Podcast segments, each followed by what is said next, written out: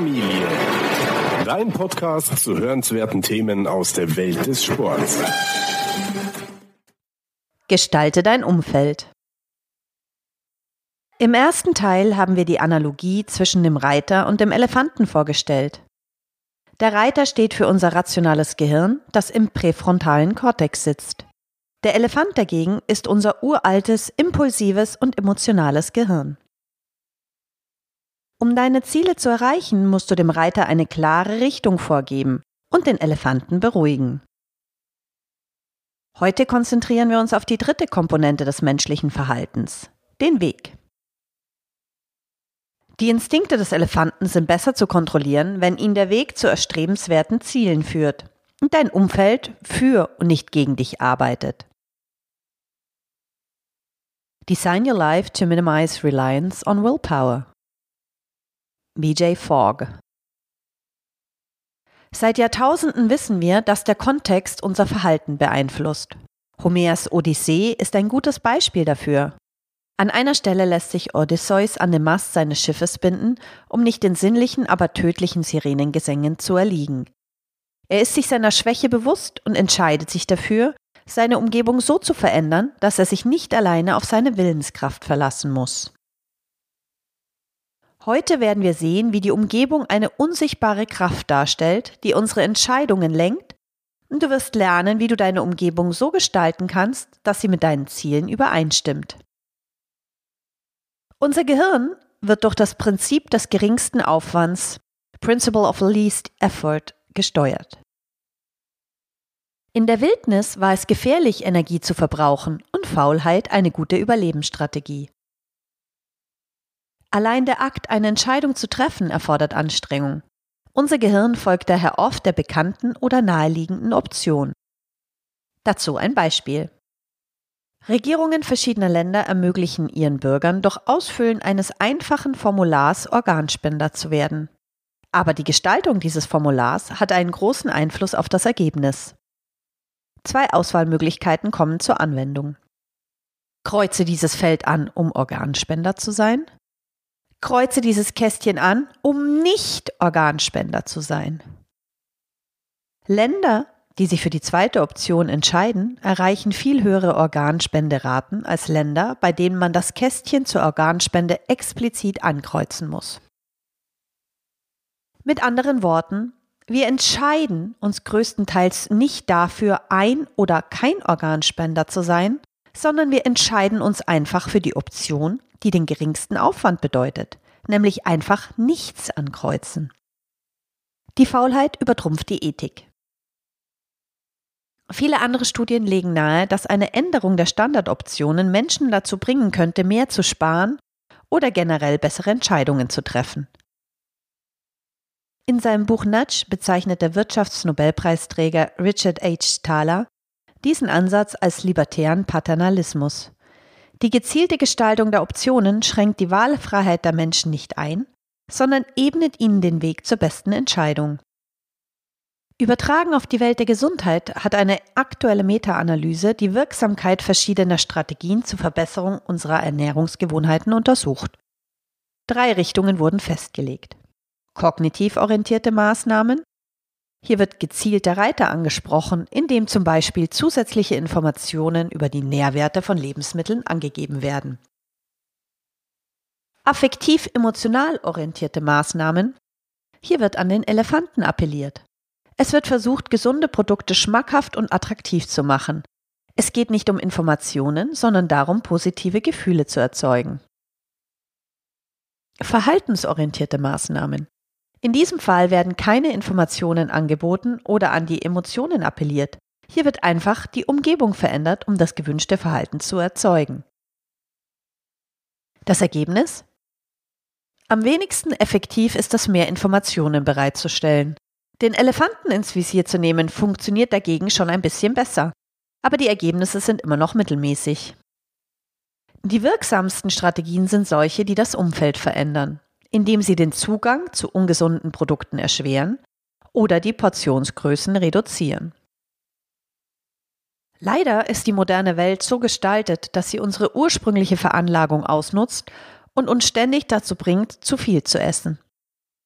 Die Lebensmittelindustrie verkauft uns Vergnügen und Bequemlichkeit, verschweigt aber, dass die langfristigen Ergebnisse Schwäche und Krankheit sein werden. Das Ziel ist es, dieses Wissen für uns zu nutzen und den Prozess umzukehren. Anstatt Opfer unserer Umwelt zu sein, werden wir zum Architekten unserer Umgebung. Das Richtige zu tun erfordert in dieser neuen Welt weniger und nicht mehr Aufwand.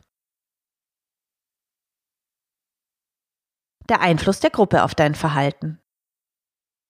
Von allen Elementen, die uns umgeben, ist unser soziales Umfeld vielleicht das, was uns am meisten beeinflusst. Wir sehen Disziplin meist als einen individuellen Kampf, aber sie wird sehr stark von der Gesellschaft beeinflusst. Wir suchen uns unsere ersten Gewohnheiten nicht aus, wir ahmen sie einfach nach. So werden wir unbewusst zu dem, was uns umgibt. Wir haben das Bedürfnis, uns anzupassen und von unseren Mitmenschen respektiert zu werden. Sozialem Druck geben wir leicht nach. Wenn wir nicht wissen, wie wir uns in einer bestimmten Situation verhalten sollen, beobachten wir das Verhalten anderer. Mehrere Studien zeigen, dass sozialer Druck effektiver ist, um das allgemeine Verhalten zu ändern, als wenn an das moralische Empfinden appelliert wird. In einer Studie wurden zum Beispiel in mehreren Hotels die Wirksamkeit von zwei verschiedenen Botschaften zum Thema Wassersparen verglichen. Erstens. Hilf uns, die Umwelt zu retten, indem du die Handtücher wiederverwendest. Zweitens. 75 Prozent unserer Gäste verwenden ihre Handtücher wieder. Du wirst es dir bereits denken. Die zweite Botschaft war viel effektiver. Gewohnheiten verbreiten sich wie Keime und springen von einer Person zur nächsten. Wenn die Menschen in deinem direkten Umfeld zunehmen, steigt auch deine Chance, dass du zunimmst. Adipositas ist in gewisser Weise ansteckend. Leider leben wir in einer Gesellschaft, in der schlechte oder ungesunde Angewohnheiten gesellschaftlich akzeptiert sind. Niemand wird dich komisch anschauen, wenn du täglich ein Glas Wein trinkst, dich kaum bewegst oder deinem Kind zum Frühstück ein Schokomüsli hinstellst. Zum Glück sind aber nicht nur schlechte Gewohnheiten ansteckend, sondern auch gute und gesunde. Am effektivsten kannst du deine Gewohnheiten verbessern, wenn du dich mit Menschen umgibst, deren erwartete Verhaltensweisen deine gewünschten Verhaltensweisen sind. You are the average of the five people you spend the most time with. Jim Rohn es geht nicht darum, auf andere Menschen herabzuschauen, aber es ist wichtig, dass du dir über deine Ziele klar wirst. Es kann Sinn machen, dass du mehr Zeit mit Menschen verbringst, die dir helfen, sie zu erreichen. Wenn du Teil einer Gruppe bist, die sich regelmäßig zum Laufen, Ballsport oder zu Wanderungen am Wochenende trifft, wirst du gesunde Gewohnheiten deutlich leichter annehmen. Strategien zur Veränderung unseres Umfelds.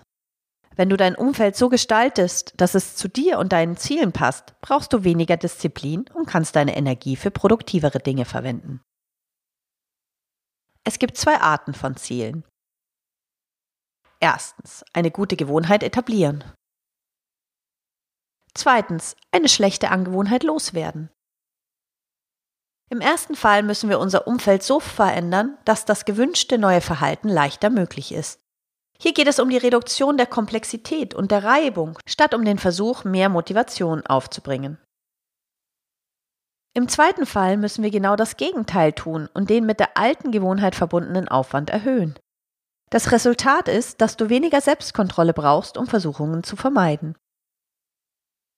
Grundsätzlich ist es wichtig zu verstehen, dass viele Gewohnheiten, sowohl gute als auch schlechte, durch visuelle Elemente ausgelöst werden. Ein guter Architekt weiß, dass kleine Veränderungen unserer sichtbaren Umgebung großen Einfluss auf unser Handeln haben. Wenn du zum Beispiel den Auslöser einer schlechten Angewohnheit versteckst, verringerst du das Verlangen. Gute Gewohnheiten etablieren. Nachfolgend einige Ideen, um zwei gute Gewohnheiten zu stärken. Mehr Gemüse und Obst zu essen und mehr zu trainieren. Mehr Obst und Gemüse essen. Kaufe bereits gewaschenes und zerkleinertes Gemüse. Wenn du nach der Arbeit abgeschlagen nach Hause kommst und dann erstmal Spinat waschen und schneiden musst, wirst du das womöglich nicht tun. Wenn du alles schon vorgefertigt hast, wird dein Elefant weniger Widerstand leisten. Kaufe bereits geschreddertes Gemüse wie Karotten oder Kohl. Auch tiefgekühltes Gemüse ist eine gute Option. Eine weitere Idee ist ein Spiralschneider, mit dem du dir ganz schnell Zucchini oder Karottenpasta machen kannst. Das beschleunigt nicht nur den Vorbereitungsprozess, sondern bringt auch Abwechslung in deine Gerichte. An Wochenenden kannst du Soßen vorbereiten und diese in Glasbehältern aufbewahren. Unter der Woche musst du dann nur noch das Gemüse in der Pfanne erhitzen und kannst sofort essen. Stelle eine Obstschale an einen gut sichtbaren Platz in deiner Wohnung und habe immer etwas Obst parat, das nicht extra geschnitten oder gewaschen werden muss. Zum Beispiel Bananen. Denke daran, was wir sehen, bedingt, was wir tun. Wenn du öfter im Büro Hunger bekommst, kannst du dir eine kleine Tüte mit Trockenfrüchten auf den Schreibtisch legen. An Tagen, an denen du mehr Zeit hast, wasche und schneide das Obst für den nächsten Tag vor Bewahre es am besten in transparenten Behältern auf, um es besser sichtbar zu machen. Wasche und friere Beeren wie Erdbeeren, Blaubeeren oder Himbeeren ein, um sie als Beigabe für Joghurts oder Smoothies parat zu haben. Oder noch einfacher, kaufe sie bereits gewaschen und eingefroren. Mehr trainieren. Lege dein Sportoutfit an einen gut sichtbaren Ort, zum Beispiel auf einen Stuhl in deinem Zimmer. Wenn du in der Früh zum Sport gehen möchtest, packe deinen Rucksack mit allem, was du brauchst, am Abend vorher und stelle ihn am Eingang ab. Überlege dir, wie du zu Hause oder vor der Haustür trainieren kannst. Wenn du zum Sporttreiben immer extra ins Fitnessstudio fahren musst, wirst du wahrscheinlich irgendwann aufgeben. Hänge dir eine Klimmzugstange an die Tür. Jedes Mal, wenn du darunter durchgehst, machst du einen Klimmzug oder lässt dich für 30 Sekunden hängen. Stelle eine Kettlebell neben deinen Schreibtisch. In jeder kurzen Pause machst du fünf Wiederholungen einer Übung. Du kannst zwischen Schwingen, Drücken oder Kreuzheben abwechseln. Am Ende des Tages hast du, ohne es zu merken, ein Ganzkörpertraining absolviert. Such dir einen Trainingspartner, triff dich mit jemandem, um ins Fitnessstudio oder zum Joggen zu gehen. Wie wir bereits gesehen haben, übernimmst du die Gewohnheiten sportlicher Menschen, wenn du Zeit mit ihnen verbringst. Schlechte Gewohnheiten loswerden. Bei den schlechten Angewohnheiten gehen wir exemplarisch auf Ideen ein, wie man weniger hochverarbeitete Lebensmittel isst und weniger fernsieht. Aber du kannst die Konzepte auf alles anwenden, das du abstellen oder einschränken möchtest. Weniger verarbeitete Lebensmittel essen. Kaufe mehr auf Märkten und weniger in Supermärkten ein. Auf den traditionellen Märkten gibt es deutlich weniger hochverarbeitete Produkte, wenn du sie gar nicht erst siehst, kommst du auch nicht in Versuchung. Wenn du im Supermarkt einkaufst, gehe direkt zum Obst- oder Gemüsebereich. Meide die Gänge für Süßigkeiten, Chips, Müsli und Kekse. Sollten sich dennoch hin und wieder ungesunde Lebensmittel in deine Wohnung schleichen, bewahre sie an einem schlecht zugänglichen Ort auf. Zum Beispiel in einem Regal, an das du nur mit einem Stuhl kommst. Wenn du in Versuchung gerätst, Iss von einem Teller und nicht direkt aus der Packung. Hier ist es schwieriger, die Menge zu kontrollieren. Wenn du etwas Ungesundes im Kühlschrank aufbewahren willst, wickle es in eine undurchsichtige Folie ein, damit es weniger sichtbar ist. Denk daran, dass du die gesunden Lebensmittel in durchsichtigen Behältern aufbewahrst. Benutze kleinere Teller, wenn du etwas Ungesundes isst. Auf diese Weise wirst du dazu neigen, etwas weniger zu essen. Vertikale Linien erscheinen uns länger als horizontale. Wenn du hohe, schmale Gläser für Softdrinks verwendest, trinkst du tendenziell weniger. Weniger Fernsehschauen. Lege die Fernbedienung in eine Schublade. Wenn du sie nicht siehst, bist du weniger in Versuchung, den Fernseher einzuschalten. Ziehe den Stecker, nachdem du den Fernseher ausgeschaltet hast. Dieser einfache Akt erzeugt ein wenig zusätzliche Reibung, bevor du später wieder einschaltest. Wenn du noch radikaler sein möchtest, kannst du die Batterien aus der Fernbedienung entfernen und sie in eine separate Schublade legen. Wo bislang die Fernbedienung lag, kannst du jetzt ein Buch platzieren, das du lesen möchtest. Das, was wir sehen, bedingt das, was wir tun. Schalte die Option aus, dass Netflix oder andere Streamingdienste immer automatisch die nächste Folge zeigen. Zusammenfassung Wir denken, dass wir ständig rationale Entscheidungen treffen, aber unser Verhalten wird von einer Vielzahl von Umweltfaktoren beeinflusst, deren wir uns gar nicht bewusst sind. Die Wahrnehmung, dass wir alles unter Kontrolle haben, ist eine Illusion. Wenn du verstehst, wie die Umwelt dich unbewusst konditioniert, kannst du sie verändern und sie zu deinem Verbündeten machen. Mit ein bisschen Übung wirst du zum erfolgreichen Architekten deines Schicksals. Die Quellen zu allen erwähnten Studien sowie alle Grafiken und weiteren Informationen zum heutigen Artikel findest du auf fitnessrevolutionäre.de oder du schaust einfach in die Show Notes zu dieser Folge, wo du einen direkten Link zum Beitrag findest. Die Sportfamilie. Dein Podcast zu hörenswerten Themen aus der Welt des Sports.